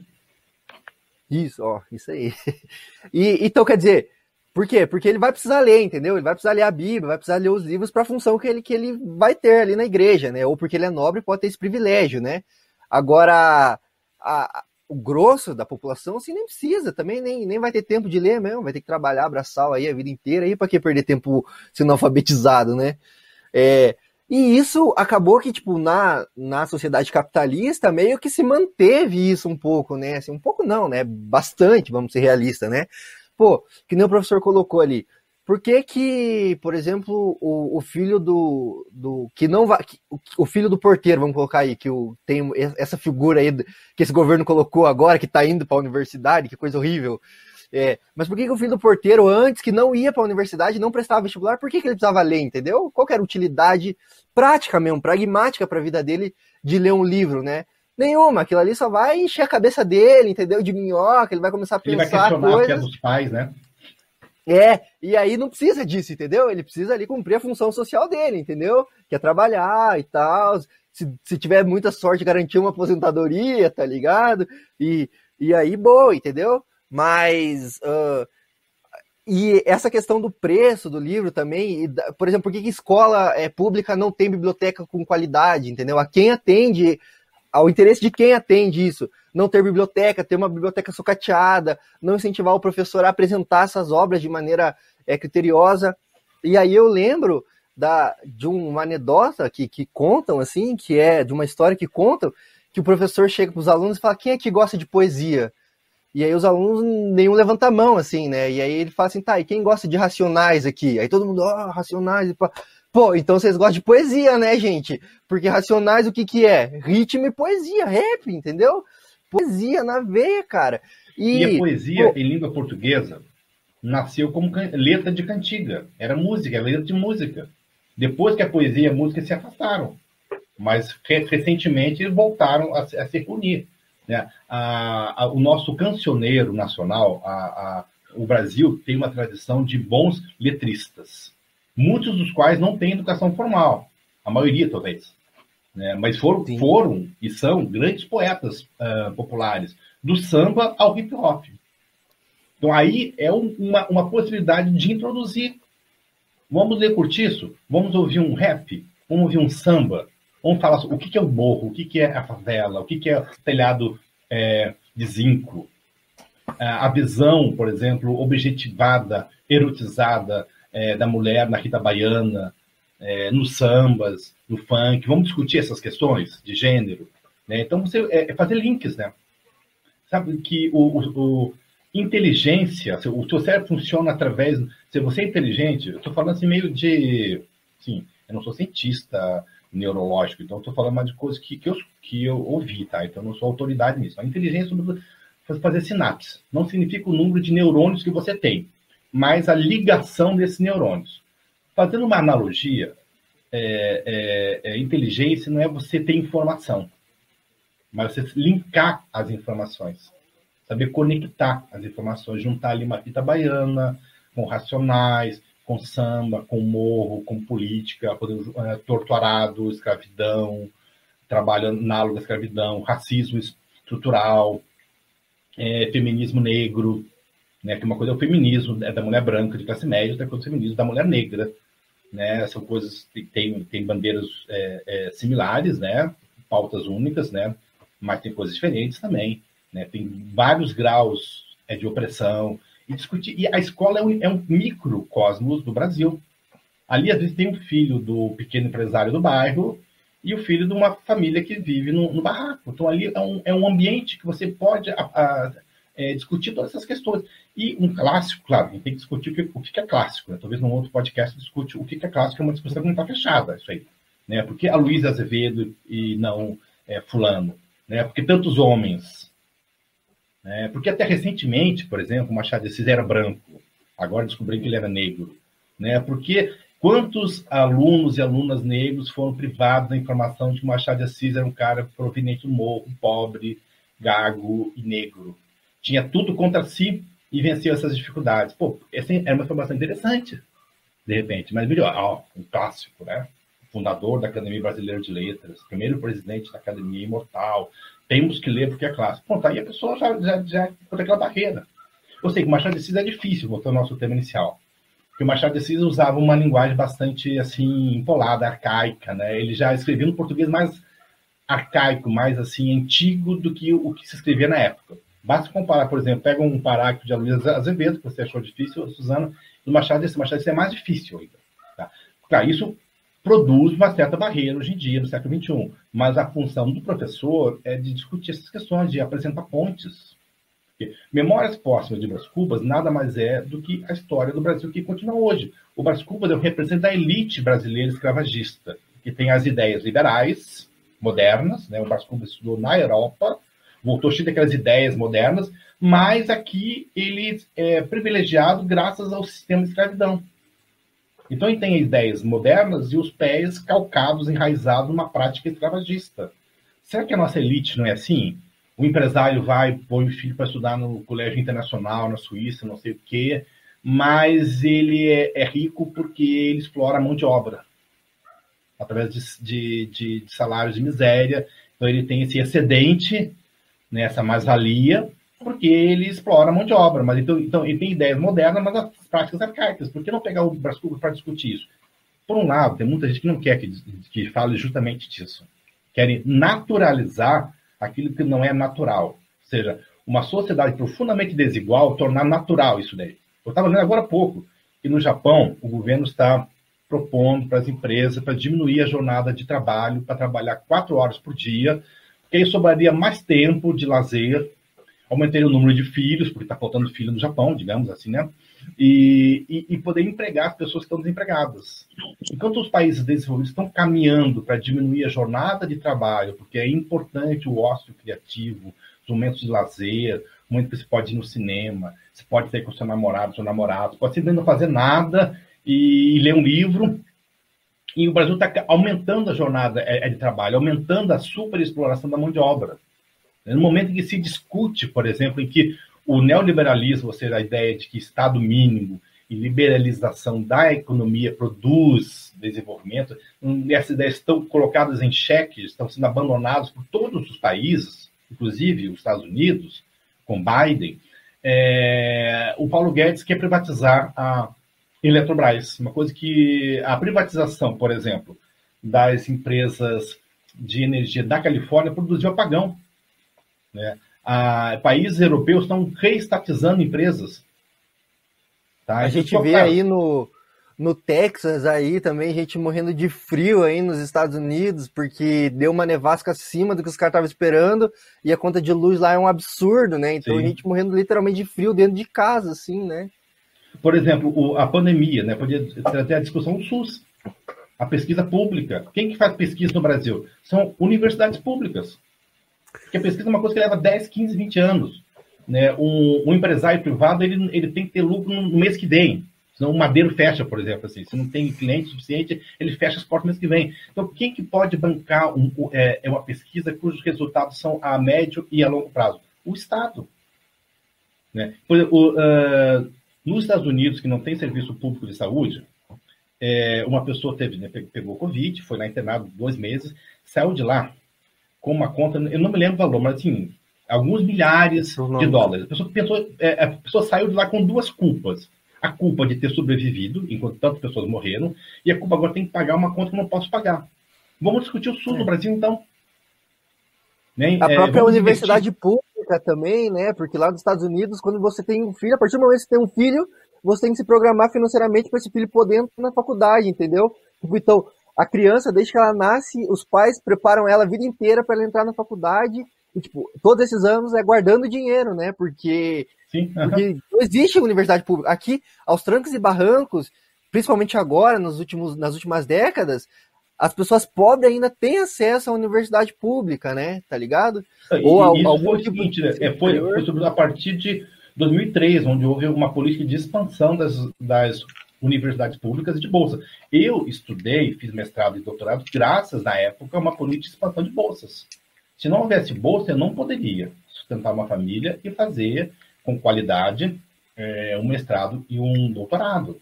É muito difícil você ali estar tá trabalhando 12 horas por dia e fazer um mestrado sobre lá, a, é, a escola de Frankfurt.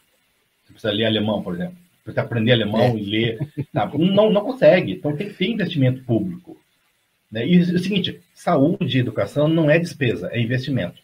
investimento. Tem que tirar ali da conta de, de despesa do Estado, de gastos. Né? Que, que, na verdade, se o Paulo Guedes, se você, é, quem lê, por exemplo, né, lê comigo, por exemplo, lê é, Memórias Postas de Brás Cubas, você vai descobrir que o Paulo Guedes é um Brás Cubas piorado. O Brás Cubas, pelo menos, era um cara culto. O Paulo Guedes é um cara tosco.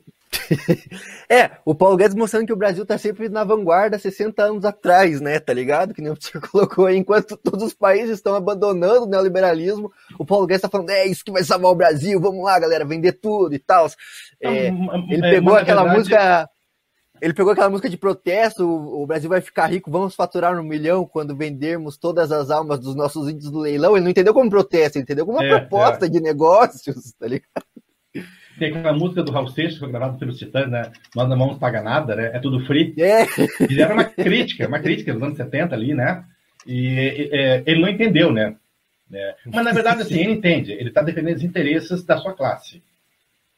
Sim. É, é muito fácil, veja, veja só, é muito fácil chegar assim, eu sou o Estado, invisto num sistema de, de produção e transmissão de energia elétrica para o Brasil inteiro. Depois que está pronto, eu dou para você. É muito fácil eu criar os Correios e entregar para a Magalu, entregar para a Amazon pronto. Eles que façam isso aí. Entendeu? É muito fácil. O Estado investiu tudo, depois que está pronto, eu entrego para você. Que é o que aconteceu com a telefonia, né? Internet aqui no Brasil, Sim. né? Tipo, cabeando tudo, resolvendo tudo, venham empresas, tá ligado? Que, e, e, é um pouco também, parece que não tem nada a ver com o papo aqui, isso tudo, mas tem tudo a ver, assim, porque é, é o momento que a leitura forma o seu senso crítico, entendeu? Porque você lê o Machado de Assis aí, as memórias póstumas de Brás Cubas, para você entender que essa essa contradição da elite brasileira é a própria contradição que forma o Estado brasileiro, né? Que se vende como moderno, mas prega práticas como escravidão. É o último país aí a, a abolir a escravidão, entendeu? É o país que ressarce dono de escravo depois que abole a escravidão, entendeu? E, o país que nunca fez isso... uma reforma agrária. O Japão, o país que nunca só, fez veja só que interessante. Agrária. Os Estados Unidos, após a Segunda Guerra Mundial, impuseram ao Japão uma reforma agrária um país capitalista, não, não, houve nenhuma suspeita de que o Japão fosse ficar socialista, né? E na Coreia do Sul também. E da concentração de terras em países com poucas terras, foi, eles foram obrigados a fazer uma reforma agrária para partir para um desenvolvimento capitalista. O Brasil nunca teve uma reforma agrária. É, é, veja só, o, há uma louvação do agronegócio. O agronegócio não gera emprego. Se não me engano, eu, eu não lembro o número exato, mas parece que 100 hectares de soja geram um emprego. O que gera emprego no campo é a agricultura familiar. Aquilo, a alface que você come, a, a, cenoura, a batata, é da agricultura familiar. A soja vai para o gringo, vai para o chinês. E não gera emprego de qualidade no Brasil. porco, né? É. é. e não gera emprego de qualidade. São coisas que têm que ser discutidas. Mas, por isso que, sim, o professor tem, tem uma função subversiva, no bom sentido, né? Se bem que eu não vejo nenhum sentido negativo na palavra subversivo. Nós temos que subverter. O que é subverter? É questionar tudo. Né? A, a, a, literatura, a leitura de clássicos e de contemporâneos, eu sou também defensor. Vamos ler clássicos, sim, mas vamos ler contemporâneos também. Vamos ler o que o pessoal está tá escrevendo hoje.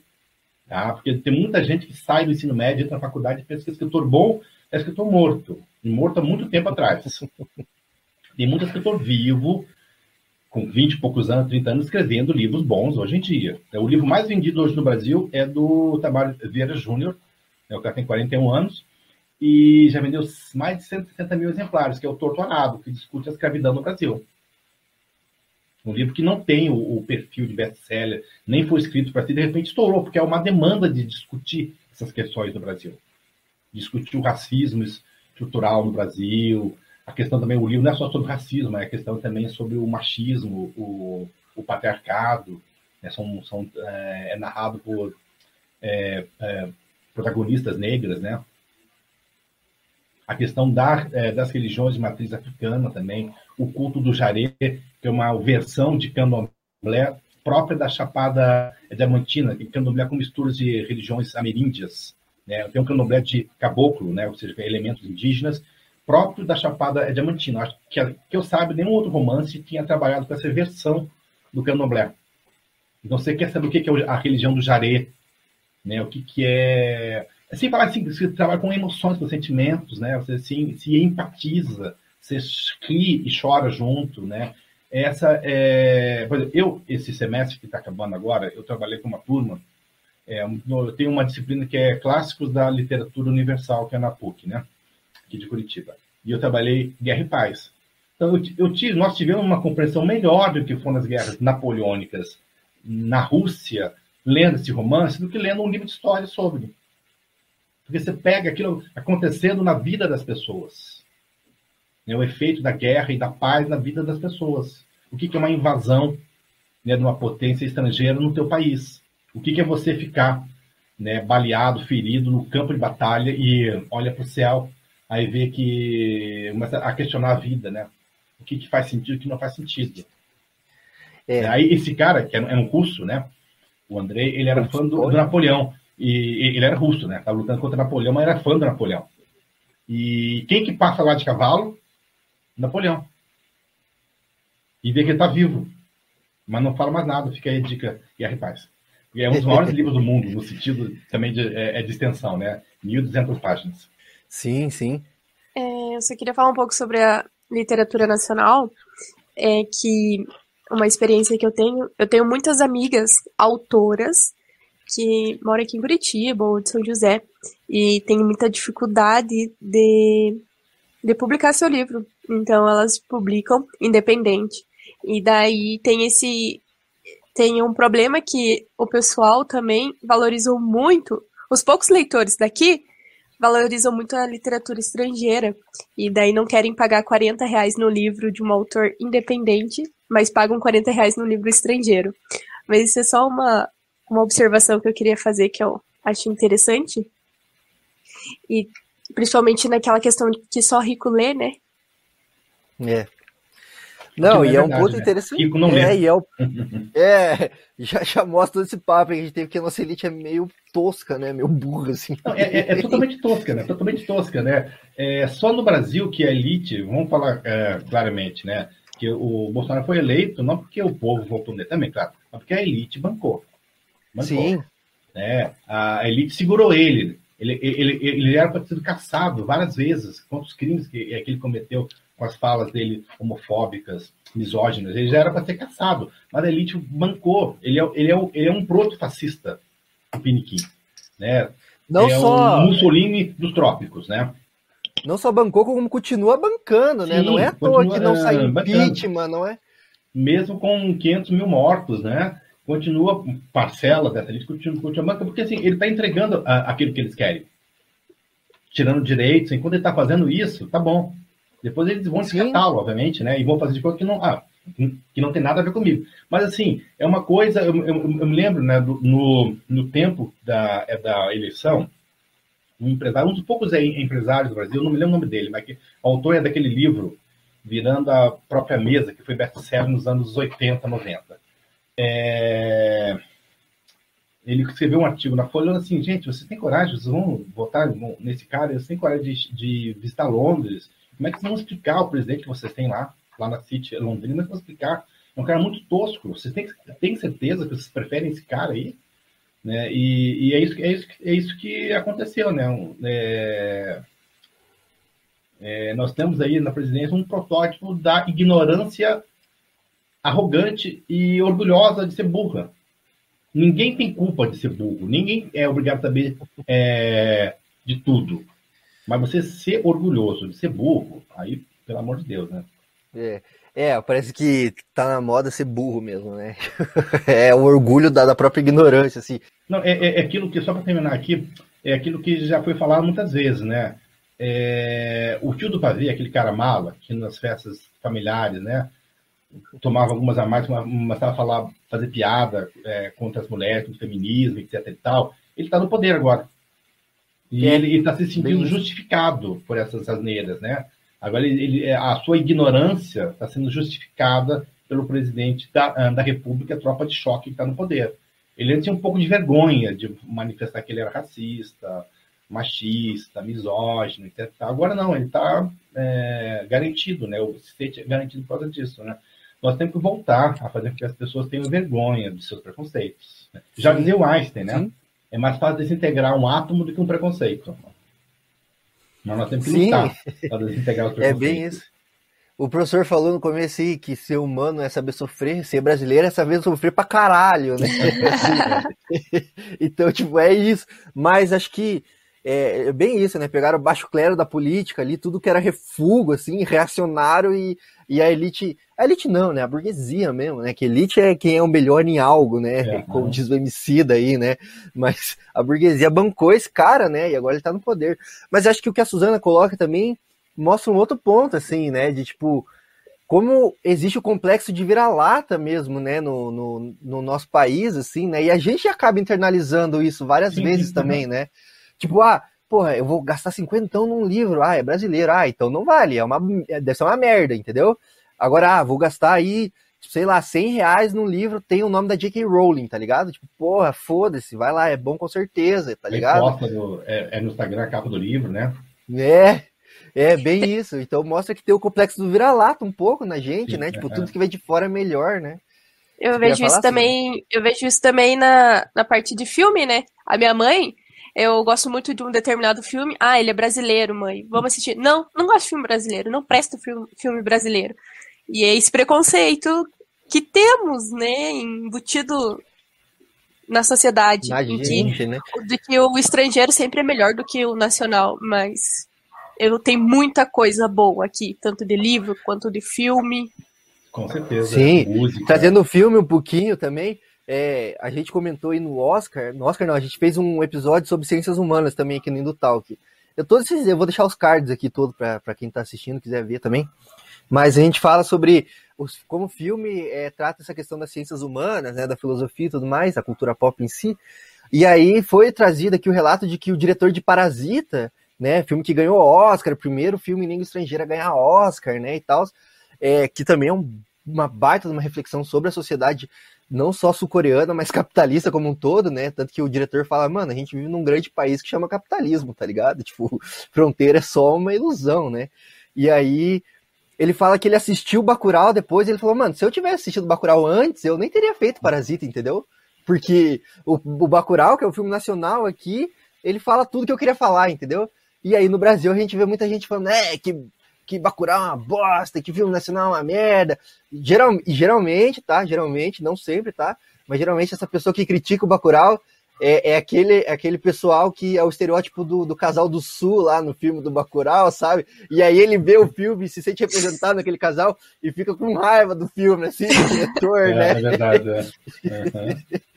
Então, é que nem é o seguinte, né? É, por exemplo, né? O, o, brasileiro acha chique andar de metrô é na andar de bicicleta em Amsterdã, de metrô é na Suécia, mas não no Brasil, não em São Paulo. De repente, quando o Haddad começou a abrir os corredores de, de ônibus e, de, e, e, e para bicicleta, né?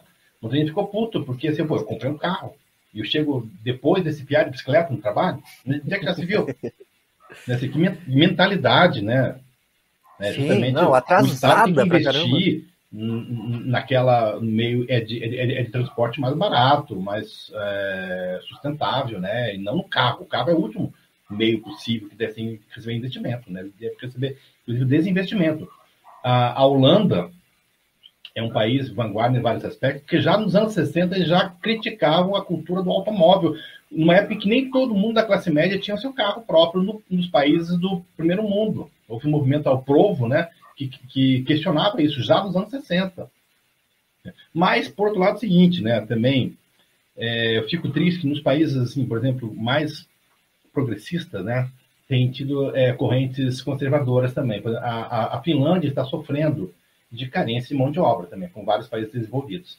Só que eles têm preconceito contra não finlandeses. Não só, não apenas não europeus, não finlandeses.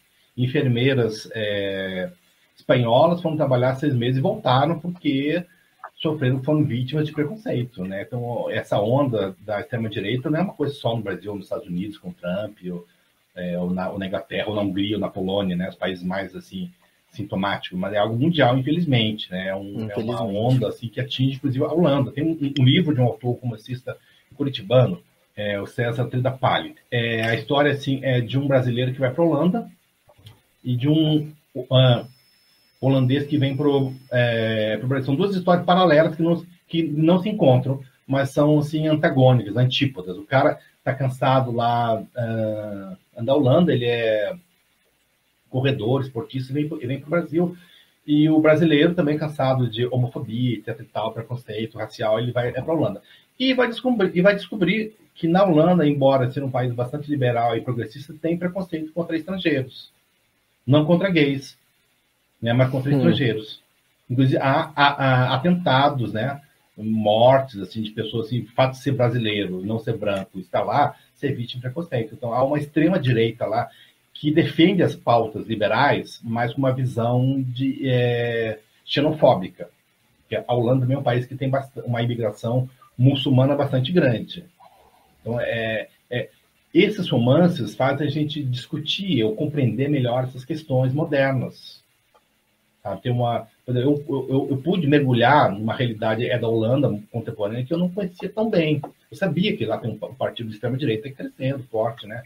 Como todos os países rebeldes, mas não sabia que era assim. Por exemplo, lá você vai nos cafés, fuma maconha numa boa, mas esses mesmos caras têm preconceito contra o muçulmano, contra o cara de pele mais escura.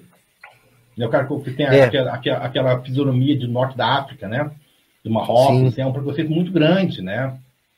Então são pessoas, coisas que a gente, que a gente tem que. Ah, e, e, e, essa, e esse livro também discutia a questão dos haitianos aqui no Brasil também. Sim, é. Nós estamos num mundo globalizado de migrações, haitianos trabalhando no Brasil, brasileiros uh, na Holanda, ucranianos no Brasil, brasileiros no Japão, é, chineses no Brasil, sul-coreanos, sabe? Então, e, e, e, esse trânsito de pessoas, né, suscita as melhores coisas, né? a, a, possibilidade de você conhecer novas culturas, gastronomicamente falando, musicalmente falando, e também suscita as piores coisas, aquela reação xenofóbica, né? É, um, veja, veja que interessante, né? um jornalista alemão foi cobrir a Oktoberfest em, em, em Blumenau. Ele falou assim, gente, a imagem que vocês têm é, é, é da Alemanha é totalmente falsa. Hoje a Alemanha é um país multicultural, multirracial. Tem turcos alemães lá que são tão turcos quanto alemães. É um cinema é, é, alemão feito por turcos.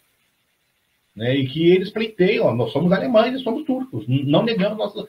A, a, a, a, Alemanha moderna não é mais aquela Alemanha que o descendente de alemão do Brasil imagina, aquela coisa quase nazista, assim, né? Todo mundo branquinho, loirinho.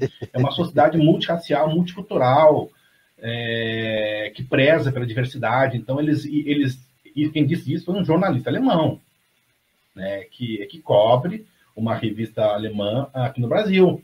E ele falou lá para os Blumenáuticos, né, gente, estão viajando, a Alemanha não é isso aí. Nem nunca foi. Essa é uma caricatura é. É da Alemanha. É. Né? E o cara fica bravo, né? Porque ele põe na, na, na, cabeça dele, é aquele cara do sul do Brasil, que é branquinho, ah, sou descendente é de italiano, é. põe na cabeça, sou italiano, sou alemão, sou não sei o quê. Né? E, oh. e, e não entende, por exemplo, assim, é, a mais diversidade racial no poder, por exemplo, na França, é do que no Brasil. Vou dar é, um exemplo, assim, para ver. O Carlos, eu, eu, eu, tive o meu primeiro romance foi premiado pela Academia de Letras é, da Bahia. Então eu fui lá receber o prêmio. É, 40 acadêmicos. Nenhum deles. Você anda nas ruas de Salvador, você parece que está é no Caribe. Né? Você está ali, né? É, no Haiti, está na Jamaica, né? Você vê a maior diversidade possível, né? A música, o som, a cor, você vê Jorge Amado, vê o Olodum, você vê aquela riqueza étnica e cultural brasileira que atrai os estrangeiros, o ritmo, o som, a cor, o cheiro, tudo, né? Aí você vai para é, locais de elite, Academia de Bahia, na, na, época, pelo menos, já faz uns 10 anos, não tinha um acadêmico negro. Onde estavam os negros? Eram os garçons. Não é uma coisa para ser questionado isso. Enquanto a França já teve ministra negra. Não, é bem isso, né? É o, o famoso estereótipo do Tupini Viking, né? Tipo, o cara que o, avô, o bisavô dele veio da Alemanha, da França, e ele acha que ele é francês, ele é alemão, entendeu? Só que, pô, nasceu no Brasil, irmão, tá ligado? Fala português é brasileiro, saca? E depois, gente, a Alemanha e a França já não são mais esses países pré-segunda guerra mundial. Né? Hoje, Sim. exemplo, a, a, a, o racismo, a discriminação racial é, é, é altamente politicamente incorreto. Não que não haja alemães racistas, né? Mas a pessoa se controla, se contém. É, é, tem uma consciência de que aquilo é algo né, que não é mais aceitável. E o Estado trabalha para que não seja, né? Principalmente na Alemanha, que aprendeu, né, ali Sim, as, as mazelas né? da, da, Segunda Guerra ali. Então o Estado se policia mais, pra, justamente para fazer aquilo que a gente falou, né? De tipo fazer as pessoas terem vergonha de serem preconceituosas, né? É. E aqui no Brasil alguns anos tá atrás, alguns anos atrás um, um, um, inglês fez um é um, um, é um tweet racista, né? Publicou lá. Algumas horas depois a polícia foi prender na casa dele. Se acontecesse isso no Brasil, um pouquinho que fosse, gente, que isso tem uma função é, terapêutica, didática, né? Você, pô, o racismo não é legal. Mesmo que você seja racista, guarde isso para você, tente superar, tente trabalhar isso com você. Mas não é para você ficar falando e. Né? Então tem que ter punição do Estado, porque isso não é legal, de maneira alguma. Isso produziu né, um dos maiores é, genocídios da história, foi o genocídio indígena e o genocídio africano. Sim, sim, é que no Brasil o presidente vai na hebraica e compara quilombola animal, né, entendeu? Tipo, é, uhum. tem tem é, nazista aqui, pardo, né, no, aqui no Brasil, indo no shopping com suástica, né, tipo, absurdo, assim, uma realidade totalmente ridícula, né, preciso realmente fazer as pessoas voltarem a ter vergonha de ser preconceituoso, assim, liberdade de expressão também não é aval pra você falar qualquer merda, né, tá ligado? É, é, liberdade de expressão não é um, um, uma liberdade total, você não tem liberdade para discur discurso de ódio, por exemplo, não tem. Você não, é não é livre. Não, e não pode ter, pra, né? É para é pegar ter. a morte de alguém, por exemplo. É, não pode ter, não pode ter, tipo, nenhuma desculpa, entendeu? Para qualquer tipo de preconceito. Mas agora, só para encerrar aqui esse papo aqui, que a gente falou bastante, né? Acho que eu passei bastante do tempo aqui que eu tinha pretendido, mas massa, porque o papo rendeu, né? Eu só queria voltar num tema, resgatar uma parada que a gente falou lá no começo, assim, sobre os clássicos, né? E aí, já deixando a, a letra que eu gostei muito da sugestão do professor de a gente fazer um podcast só debatendo esse conceito de clássico, né? O que, que é o clássico, assim, né? Por que, que o livro contemporâneo não entra nessa questão do clássico aí, né? Mas acho que isso daria um podcast só, só né? E vamos, vamos produzir isso aí sim. e, mas eu queria voltar numa parada que a gente falou aí, que a Suzana trouxe até também, e eu me identifiquei bastante, que é a questão do, do livro cair no vestibular, né? Por exemplo, eu li no ensino médio alguns clássicos porque fui obrigado, entendeu? Porque tava lá na ementa, o professor tinha que passar e a gente tinha que ler, entendeu? Nem todos foram também uma merda, assim, tipo, nossa, que experiência horrível. Mas alguns poderiam ser mais legais, eu diria, assim, né? Pelo menos. Mas aí depois, é, alguns anos depois, assim, eu fui fazer uma graduação, desisti, e aí fui fazer um cursinho popular, né? Para entrar no vestibular, para começar minha segunda graduação, né? ou terceira, ou eu nem sei mais. mas, mas aí eu fui, entrei num cursinho popular aqui de Curitiba, e aí, cara, sei lá, parece que como professor quando dá aula em cursinho, ele é outra vibe, né? Sei lá, ele entra assim, pá, animado, ele fala. E aí, eu lembro que a gente leu os, a, ele, a tem mais, de... ele tem mais motivação, né? Motivação. É, é. é apesar Paga de. Um salário de, também... é de professor de cursinho para todo mundo. ou, ou, no caso do cursinho popular, às vezes é vocação também, né? Às vezes tem questão, às vezes sim, não recebe nem, mas tem um aspecto vocacional, e tá ali com uma consciência social, né? É. Não, e também tinha mais estrutura também, o cursinho, né? Tipo, apesar de ser popular, assim, tinha um, um investimento, um apoio, né, maior financeiro, assim, então tinha mais condições, né, de, de chegar ali, né? Então ter uma sala de aula legal, apesar de ser bastante gente, todo mundo era confortável, assim, entendeu? Todo mundo tinha lá um equipamento, um material didático mais de ponta, assim, né? Então o professor conseguia dar aquela aula mais massa também, entendeu? Que não é só o quadro e giz, assim, né? Mas é, aí o professor entra no lá e aí a gente lê os, os livros clássicos, assim, do, do, do, vestibular, né? Agora eu até me fugiu qual era a lista, assim. É, mas aí a, gente foi lendo e o professor explicava, assim, aí a gente lia um trecho, ele parava, falava, vocês entenderam? Não, mas vocês entenderam? Vou explicar para vocês o que tá acontecendo aqui. E aí você fala, caralho, cara. Não, pera, olha isso lá que o cara escreveu, que tesão. E, é, só que se você pegasse o livro para ler em casa, assim, sozinho, você ia falar, meu Deus, cara, por que, que você escreve tão difícil? Agora, o cara lá na frente explicando, assim, falava, pô, que massa, assim, né? E aí me levanta duas questões, né? Uma que a gente já discutiu bastante, assim, que, tipo, como o professor bem equipado, bem estruturado, bem incentivado também, né, financeiramente, profissionalmente e tal, como ele tem a condição de dar uma aula mais legal, né? Quando ele não está lutando contra tudo e contra todos para garantir um salário decente, né? E mas também tipo como ter isso no vestibular assim pode ser até um incentivo, entendeu? Assim, de, de, de abrir esses horizontes mesmo, assim, porque eu lembro que junto comigo também tava gente que é, trampava junto comigo aí de entregar comida de motoboy, entendeu? É, e aí de noite ia lá estudar, entendeu? Para passar no vestibular. Tinha também é, filho de gente pobre, tá ligado? Periférica, assim, né? E essas pessoas, tipo, por mais que elas não saíssem assim, meu Deus, é, sou super é, fã de leitura, né? Mas essas pessoas falavam, pô, nunca tinha lido esse livro aí, hein? Legal, interessante, cara, pô. Que é diferente do filho do rico também, né? Que o filho do rico, tipo, ele já nasce lendo já, entendeu? Só não lê se ele não quer. E aí pra ele é tudo mais fácil. Mas pro filho do pobre, parece mais difícil mesmo, assim, entendeu? Se, se chegar na leitura e tal. Então, me levanta essas duas questões, assim. Mas também, por outro lado, tem a questão que o professor falou, de tipo, pô, tá no vestibular, e aí você só lê porque tá no vestibular, e aí você lê porque vai ter um monte de pergunta chata no Enem ali, cobrando esse livro, no Enem não, desculpa, no vestibular, cobrando esse livro, pra você ler o livro, entendeu? Pra você entender, pra você explicar, e aí você vai falar, meu, vou só decorar aqui um monte de coisa, entendeu? E, e foda-se. E aí entra essa questão também. Então, para mim, tem, tem esses dois pontos, assim, de estar no vestibular é, tipo, pelo menos naquele momento específico você leu alguma coisa, tá ligado? Mas ao mesmo tempo você leu por uma prova, que é chato, que é maçante, que tem toda a questão também estrutural do vestibular, que não avalia ninguém, tá ligado? Do meu ponto de vista. É só uma prova para você ver que você decorou um monte de coisa, entendeu? E tudo mais. Mas tem esse, esse dilema, né? É, que, que eu enxergo, assim, né? E aí, é só encerrando esse debate, assim, passando a bola para vocês aí, vocês querem complementar alguma coisa nisso? Suzana, eu já falei demais, falei bastante, eu falo sabendo. Desculpe. Não, eu não quero complementar nada, mas eu achei muito legal o debate. Eu gostei muito de ver a visão do professor. É, abriu mais a minha mente, porque para mim era só coisa chata ler é, clássico, mas agora eu vi também esse lado do professor, que eu achei muito interessante e que mudou um pouco do meu pensamento. Então foi um, um momento muito gostoso aqui com vocês, viu? Muito, agregou muito para mim. Eu quero agradecer por ter conhecido o professor. E, Valdir, muito obrigado pelo convite. Imagina.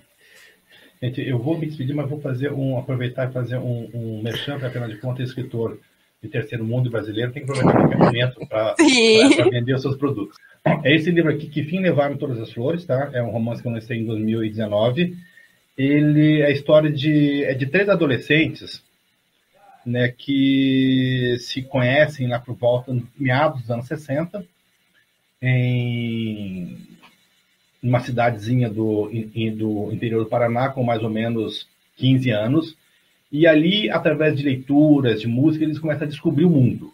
Então, é um livro, assim, de, né, de se tornar adulto, né, do, é, é do difícil processo de se tornar adulto na sociedade é, ocidental moderna, que é um processo longo e doloroso e lento. Né? Hoje, antigamente, uma sociedade tradicional, você se tornava adulto com 18 anos. Você, sapateiro, ia ser sapateiro. Não, filho de sapateiro ia ser sapateiro como seu pai. Você, moça, ia ser dona de casa como sua mãe. Na sociedade moderna, que é um processo torna mais longo, tem várias escolhas e mais lento, assim, e às vezes mais complicado, mais doloroso que há várias escolhas. Então, o, o que é se tornar adulto, né? O que é, o que é conhecer o mundo? Então, esses jovens aqui, eles passam a, a descobrir livros, começam a fazer poesia, começam a descobrem que estão sob uma ditadura militar no Brasil e resolvem lutar também contra a ditadura militar com as armas que eles têm naquele momento, né? Então, é, e, e, cita vários livros, né? Como é ambientado nos anos 60, então, por exemplo, tem uma trilha sonora do que, que tocava na época. Inclusive, um cara, um, um leitor, fez uma, fez uma playlist no Spotify só das músicas que são citadas. São mais de 100, mais de 100 bandas e, músicas citadas é, nesse livro. E tem vários livros citados, o que eles liam na época, o processo de formação de leitores, aquela sede de ler, de conhecer. E o processo também, né, de, né, como a capa dá, dá a entender aqui, né, o processo de, é, é de luta contra a ditadura, contra as opressões, né. Então, acho que, que agrega, né, essa, essa discussão. Porque, assim, eu vejo assim, a leitura tem que ser algo que te, que te apaixona, que abre as portas para o mundo. E abre o teu desejo de mudar o mundo. Né? Se a literatura não faz isso, ela não serve para nada. Né? Não acende uma fagulha em você, né? se ela não... Por exemplo, muitos jovens da minha geração e jovens de hoje né, são fãs do, é, é do Renato Russo. Renato Russo era um leitor inveterado. Né? Aquela canção Pais e Filhos é inspirado no nome de um livro de um autor russo, Pais e Filhos, do Turgenev. E é nesse romance que, pela primeira vez, é cunhada e utilizada a palavra nihilista, aquele que não crê em nada. Né? A ideia, o conceito de nihilismo nasceu na Rússia. Né? Aqueles jovens do século XIX que questionavam os pais, que questionavam a religião, o patriarcado, o papa, não, não o caso do papa, né? mas que eles são ortodoxos, mas do bispo, do padre, né? da família. Então, ou seja, um, um, livro tem que acender essa chama em você. Tem que fazer seus olhos brilharem, né, fazer atravessar uma noite lendo e querer sair. Eu, quando é, era adolescente, li é, Educação Sentimental, eu li isso em duas semanas, correndo, matando aula. Né? Eu, eu era o cara que matava aula para ler. O terceiro ano eu matei inteiro, inteiro, integral. Matei assim, de cabo a rabo. Tem professor que eu não vi uma, uma única vez na vida. Eu ia de manhã para biblioteca pública e ficava lendo das oito ao, ao meio-dia. E não me arrependo disso. Foi um momento, assim, um ano mais feliz é da minha vida. Né? Conheci Fernando Pessoa, sabe? Tive deslumbramentos, manhãs frias e solitárias lendo livro, né? Lendo livros, né? E quando eu estava lendo Educação Sedimental, eu saía na rua, estava a impressão que eu estava vivendo, que ele, ele, ele, relata um pouco da Revolução de 1848 na França, as barricadas, os jovens das barricadas, né, querendo acabar com a propriedade, com o, o autoritarismo. Então, eu, com 17, 18 anos, eu sabe, quando você lê um livro e lê assim correndo, você impregna, você, você, fecha os olhos e sonha com aquilo, você vê as imagens, né? Então, acho que a literatura tem que, ser, tem que ter esse condão, tem que ter esse poder. Você tem um livro bom é aquele que você termina de ler o livro e tem vontade de sair para mudar o mundo. Top, é bem isso mesmo. É o livro que você não quer parar de ler, quando você acaba, você fala por que eu terminei, né? E tá aqui também embaixo o nome aí do livro do professor, né? Para quem quiser pesquisar aí. Vamos deixar também na, na descrição aí no, no, é, no comentário fixado aí, o professor pode mandar pra gente aí onde que compra, né? A gente deixa o link aí para ajudar a divulgar também. É, eu também a, tô... a, a, Suzana falou, né? Falou assim, é, é, é, importante valorizar os escritores locais independentes. Também é importante valorizar os editores independentes. Né? Muitos escritores assim que não têm nome, fama, só conseguem publicar com pequenas editoras, editoras assim, de fundo de quintal, independentes, que, que é, é, hoje é uma onda no Brasil inteiro, né? Há dezenas, centenas de pequenas. Por exemplo, o Itamar Vieira eh, Júnior, que hoje é best-seller, ele lançou seus dois primeiros livros por editores independentes. Antes de ganhar o prêmio Leia, antes de ficar famoso, foi editoras pequenas, uma editora ali do interior da Bahia, que abriu as portas para ele. Então é importante a gente é, tomar cuidado com a Amazon. Ela é muito boa, mas assim, se, se, você não tomar cuidado, um dia o mundo vai ser só a Amazon e as editoras pequenas vão acabar, porque é, a Amazon existe é, uma, uma, uma porcentagem muito alta que iria invia, inviabilizar as pequenas editoras. Então, compre das editoras pequenas, compre frequente, compre as livrarias de bairro, aquelas que não são cadeias, porque há um, um prazer único é você ir numa livraria de, de rua, entrar, escolher, olhar os livros assim ao, ao, ao acaso, escolher um para ler, sentar, pedir um café, se for a livraria for um café junto, ler, ler, tomar um café, ler as primeiras páginas, ah, vou levar esse livro. É um prazer que não é que não dá pra, não é substituído por simplesmente, você chega lá no site da Amazon, escolhe um livro, compra e chega três dias depois. Né? É, porque quando você vai comprar um livro pela internet, você já tem um, um, é uma ideia, comprar tal livro, ver onde está mais barato. Quando você entra numa livraria, você assim, de repente você é seduzido, abduzido por um livro.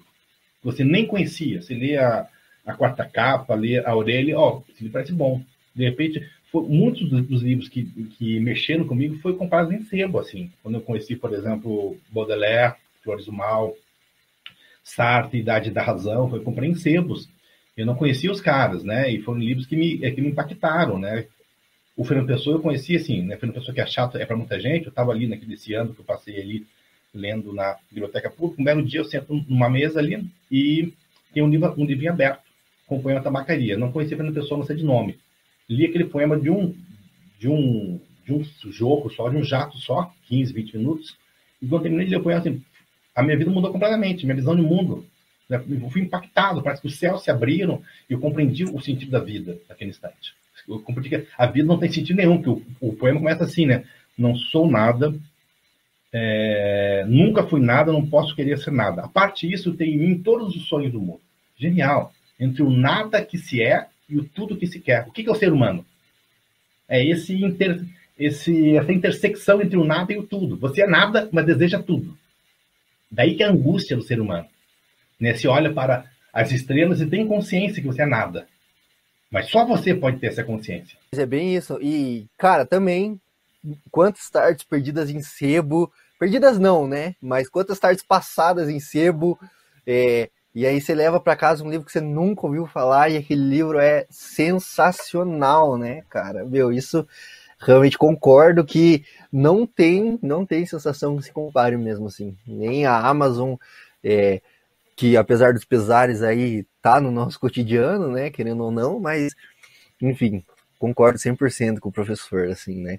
E valorizem editoras pequenas, valorizem editoras independentes nacionais, porque realmente muita gente boa que só começa porque outra gente boa deu a chance que nenhuma outra editora grande deu, né? E tem muita editora boa também aqui, né? Pequena aqui no Brasil também. E abrir também o espaço para a Suzana aí, deixar o, o, os, os, recados dela aí, né? Para ela compartilhar aí Instagram, YouTube dela aí, projetos que ela tá tocando aí. Então, eu tenho né, o Instagram Leitora Perdida, que é Leitura Underline Perdida, e o meu canal no YouTube, que também tem o mesmo nome. Eu faço com muito carinho e amor. É, lá tem um conteúdo sobre livros. Eu, eu posto toda quarta-feira, quase todas as quartas, então espero vocês lá. E é isso. Legal, Suzana, é legal. Bacana. Já sigam aí, Suzana, o conteúdo dela é massa, eu gosto pra caramba, sim. Inclusive, fiquei sabendo por lá que ela tá fazendo uma limpa aí no, no numa biblioteca, já teve interesse.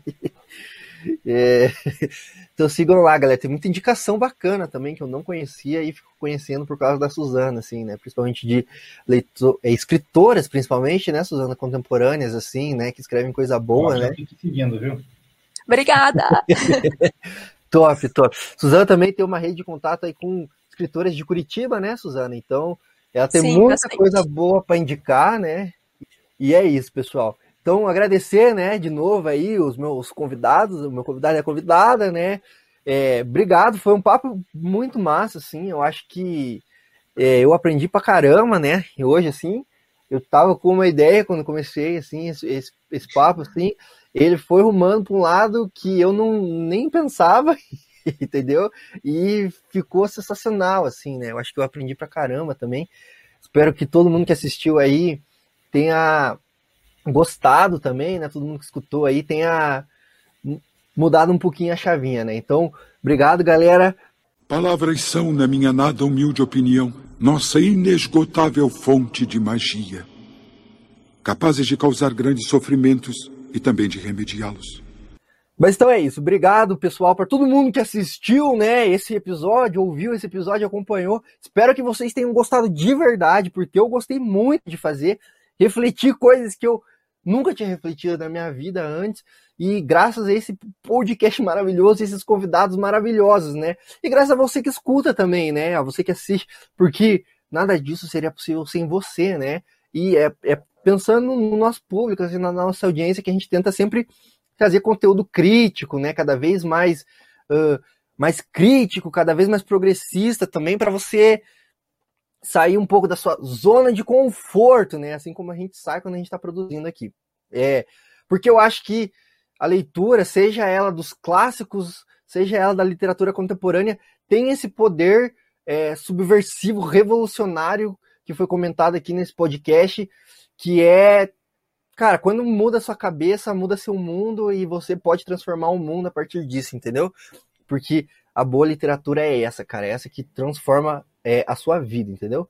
E, mas é claro que eu não poderia deixar de passar meus recados finais aqui para você que ouviu até o final, né?